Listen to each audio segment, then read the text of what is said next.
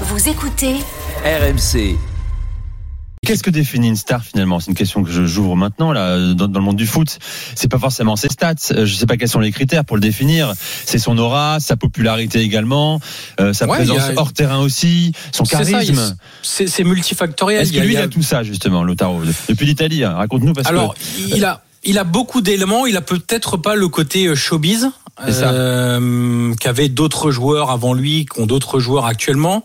Euh, mais il a beaucoup de qualités sur évidemment toute la partie sportive, performance, le show sur le terrain, le, la personnalité, le nombre de buts, évidemment. Il a aussi maintenant, euh, ça peut paraître rien, mais il y a quand même ce côté brassard de capitaine d'une équipe finaliste de Ligue des Champions où il emmène tout, tout le monde derrière lui. Ça, ça compte évidemment dans le côté star. Il y a aussi le fait qu'il soit champion du monde, euh, qu'il soit en équipe d'Argentine. Ça compte aussi, même s'il n'est pas un titulaire inamovible, loin de là de, de cette sélection-là. Hmm. Mais il y a beaucoup de critères qui en font une star euh, évidente, parce que c'est aussi quelqu'un qui brille. Moi, je, je, je trouve que la star, finalement, ce qui résume le mieux, c'est qu'elle brille. Alors, elle brille souvent, et c'est mieux sur les terrains. Et parfois, elle brille peut-être même un peu plus en dehors que sur les terrains. Ça, il n'a pas ce côté-là. Mais sur les terrains, c'est clair que pourquoi il a pourquoi il n'a pas été une star avant ça, justement, Lautaro Martinez? Est-ce que c'est dû à ces euh, euh, périodes d'abstinence parfois en termes d'efficacité, euh, des trous d'air sur les saisons à l'Inter? Alors, il y a ça. Il y avait aussi les performances européennes qui n'étaient pas si incroyables que ça, puisque je rappelle que sur les trois, enfin, avant la saison dernière où il met trois buts, mais au-delà de ses buts, il est aussi important dans des matchs clés. Les deux saisons, les deux éditions présentes de Ligue des Champions, c'était terminé avec un seul but à chaque fois pour Lautaro Martinez. Donc, sur l'échelle européenne, il n'y avait pas cette reconnaissance-là. Il y a quelque chose de très récent, et je le répète, c'est le titre de champion du monde aussi. Alors, même si je, encore une fois, hein, il n'a pas eu l'importance d'un Messi, d'un Paredes, d'un McAllister, de, pas mal de joueurs, mais il a quand même été un joueur de cette sélection argentine qui a décroché le, titre majeur en Coupe du Monde. Euh, et puis encore une fois, euh, je, je pense qu'en Italie notamment, euh, on s'attache beaucoup à la personnalité des joueurs. Parfois peut-être même un peu trop. Euh, C'est-à-dire qu'on on va passer pas mal de choses à des joueurs qui ont une forte personnalité, Hmm, même si elles sont un peu moins bonnes sur le terrain, un peu moins d'exigence avec ces gens-là. On aime les Mais on a- caractères, quoi. On aime les caractères, Ouais. les personnalités fortes. C'est ça Oui, parce que c'est toujours ce qui a fait vibrer un peu les, les Italiens. Je veux dire, quand Balotelli débarque en, dans le paysage italien, c'est incroyable. Quand Cassano débarque dans le paysage italien, c'est exceptionnel. Ibrahimovic, c'est exceptionnel. On a toujours aimé un peu ces... Même par exemple, un joueur comme Totti avait certains mauvais côtés, des, des cartons rouges, des, des, des agacements, etc. Donc, on aime ce côté un peu personnalité affirmée. C'est parfait là. De tourner avec vous les gars. Euh, en Angleterre, il y a beaucoup de stars. Si tu veux en sortir une, mais Julien, star médiatique, star populaire, star charismatique en, en première ligue aujourd'hui, ce serait qui? Haaland forcément? Haaland ou Salah, je dirais peut-être les deux, mais Haaland a peut-être moins le profil bling bling d'une superstar mondiale encore. Je pense qu'il y est pas encore tout à fait. Il est pas loin, il va y arriver, mais pas peut-être pas tout à fait encore. Je pense que Salah. Euh, pour qui qu'il discret quand même hors terrain, non? Je me trompe? Oui, mais Salah, c'est quelqu'un qui, qui reçoit euh, un million de votes euh, lors des élections Hmm. présidentielles en Égypte, alors qu'il n'est pas candidat. Tu vois, c'est un truc. euh, on- oui, non, mais d'accord, mais quand même, euh, quoi. enfin, Mbappé ou Haaland dans leur pays à eux, euh, ont pas, pas ça. Donc, euh, ouais, je dirais hein, entre, pour moi, ce serait entre Salah et Haaland sûrement. Polo, chez toi? Ben, Chez nous, il y a des pas de stars, stars que des euh, collectifs. du monde actuel. euh, pff, c'est créé euh, complètement artificiellement. Des vraies stars, les, les Allemands, c'est les années 70-80. C'était des personnes qu'on n'aimait pas. C'était des stars noires. Paul Breitner, on ne l'aimait pas en. Allemagne parce qu'il représentait une euh, tendance politique qui n'était pas euh, qui n'était pas la majorité. À l'inverse, Beckenbauer était une star sur le terrain évidemment, mais parce qu'il représentait le jeune Allemand de 20 ans marié qui votait à droite, etc. Ça, c'était ça des vraies stars. Il représentait des courants. Aujourd'hui, Harry Kane est évidemment une star Eh par oui. rapport au statut qu'on en a fait. Moi, c'est un joueur que j'apprécie, ce qu'il fait dans le privé, ce qu'il fait euh, même lorsqu'il fait des déclarations sur tel ou tel thème. Je trouve ça mais complètement lymphatique, sûr, inintéressant, ouais. etc. C'est ça aujourd'hui la star. La star, moi, pff, elle m'intéresse pas. Elle est complètement, euh, complètement, euh, euh, elle peut, elle peut s'écraser d'un seul coup parce qu'il réussit pas une saison, etc.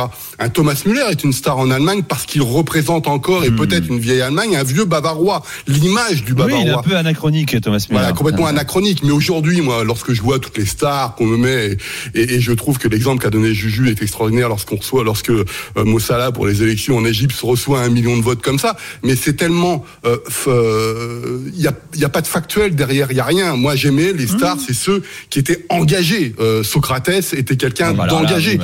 Et voilà, Bien ça c'est des vraies stars. Aujourd'hui, euh, Mbappé est évidemment une star pour les gamins, tout ce que tu veux, mais est-ce qu'il C'est m'intéresse ça. Voilà, c'est toi. Est-ce que Rien ça du t'intéresse personnellement? Toi, tu, tu attends un engagement, un minimum, euh, au mieux politique. Euh, toi, mon cher Polo, euh, Fred. Moi, Fred, bah, depuis le départ de Messi de Cristiano Ronaldo, quand même, on a, on a, il y a une chute vertigineuse, quoi. c'est pas les mecs les plus engagés. Si, euh, Ronaldo était plus Ah engagé. oui, non, mais je veux dire, mais c'était des stars. Enfin, c'était ouais. des 50 buts, ils étaient. Oui, mais là, ça dépasse encore ça. C'était des mé- méga stars.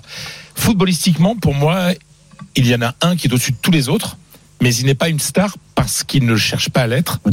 C'est Antoine Griezmann. En Espagne, il est reconnu comme un. Ah, bah, non, mais footballistiquement, Hein c'est le Oui. plus beau palmarès aujourd'hui. Ah oui, mais c'est. Oui, mais- et le meilleur joueur. Si tu mets, euh, si tu mélanges palmarès et niveau de jeu, le match qu'il a encore fait hier soir, mais Griezmann, si il est, il est, il est le meilleur. C'est mais est-ce qu'il est bankable pour autant Non. voilà, Mais il y en a plus ça, aussi. Alors, il y en a un qui, il y en a deux qui peuvent devenir. Enfin, il y en a trois. Il y a Pedri quand. Bah oui, mais non, mais Alors, un peu discret ce garçon quand même. hein. discret. En plus, il est sous Très il y a les blessures, etc. Mais Pedri peut devenir une grande star. Peut devenir. Vinicius, il a quelque chose. Ah oui. Bah, voilà. star, Vinicius, Vinicius. voilà. Vinicius. à terme, Jude Bellingham peut-être. Et, et, et- mais, mais sincèrement, je pense que de par ce qu'il provoque dans le public, etc., je pense que la star du futur, s'il continue comme ça, ça sera Jude Bellingham. Mais c'est, mais tout ça, ça reste léger après l'époque qu'on a qu'on a connu une décennie euh, avec euh, Avec Polo a avec raison. Avant, les stars, c'était d'excellents footballeurs, de grands footballeurs également. et avec des, Des hommes engagés qui, qui, voilà, qui, qui, qui Voilà, parlaient euh, ouais. d'autre chose que de foot aussi. ou, ou des mecs, tu sais, euh, on disait, euh, ouais, c'est le match entre. Messi et Ronaldo. Enfin voilà, c'est aujourd'hui, il y a Oui, Aujourd'hui, on n'a plus de, de confrontation entre. On dit pas c'est Griezmann face à Vinicius. Non, on le dit même pas ça. Tu vois aujourd'hui. Bon, euh, en tout cas, l'Inter en parle Lautaro Martinez hein, qui va enchaîner, mon cher Johan, un 75e match d'affilée, sur compétition confondue, avec l'Inter. hein, c'est aussi ça pour sa progression. L'homme est, est toujours là au coup d'envoi. Ce sera euh, face au Benfica euh, demain soir. La première minute de la soirée. Et pour Julien Laurence, on envoie la musique, Toto.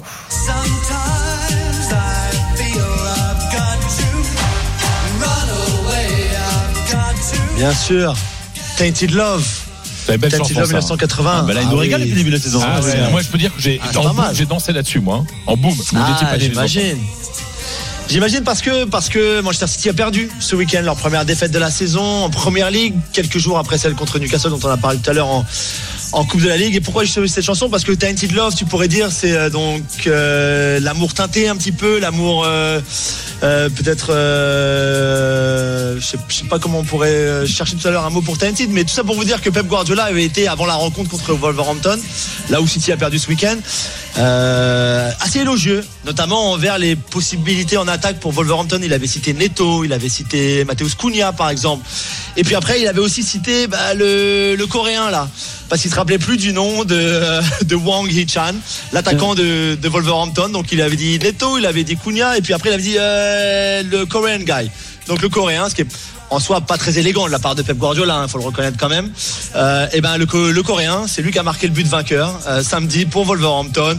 Et je peux vous dire que du côté de Wolverhampton, on s'est régalé. euh, de l'erreur de Pep Guardiola entre guillemets et on lui a bien rappelé sur les réseaux sociaux notamment ils en ont fait des tonnes hein, Wolverhampton partout partout que le Korean guy donc le coréen c'est lui qui avait donné la victoire à Wolverhampton contre City et Guardiola pour leur première défaite assez tôt finalement dans la saison pour les Citizens et les champions Et d'Angleterre ça en fait deux déjà cette saison, hein, d'ailleurs, hein, toutes compétitions confondues entre la Coupe de la Ligue et le, le championnat pour euh, City. On parlera euh, tout à l'heure du City hein, qui, euh, qui ira sur la pelouse du RB Leipzig, le RBL, pardon. Ce sera euh, mercredi Tu, soir. tu vas à- me permettre, 21h. tu vas me permettre, c'est comme étonnant que l'entraîneur qui travaille le plus, euh, qui passe ses nuits, qui Allez, tous les, tous les joueurs du monde et tout, ne connaissent pas le nom du, du joueur qui va affronter. Et voilà. Oh, je suis tellement étonné. M'aurait-on menti sur Guardiola? Non, t'as pas menti, mais toi en revanche, t'as beaucoup de mal avec lui, j'ai l'impression.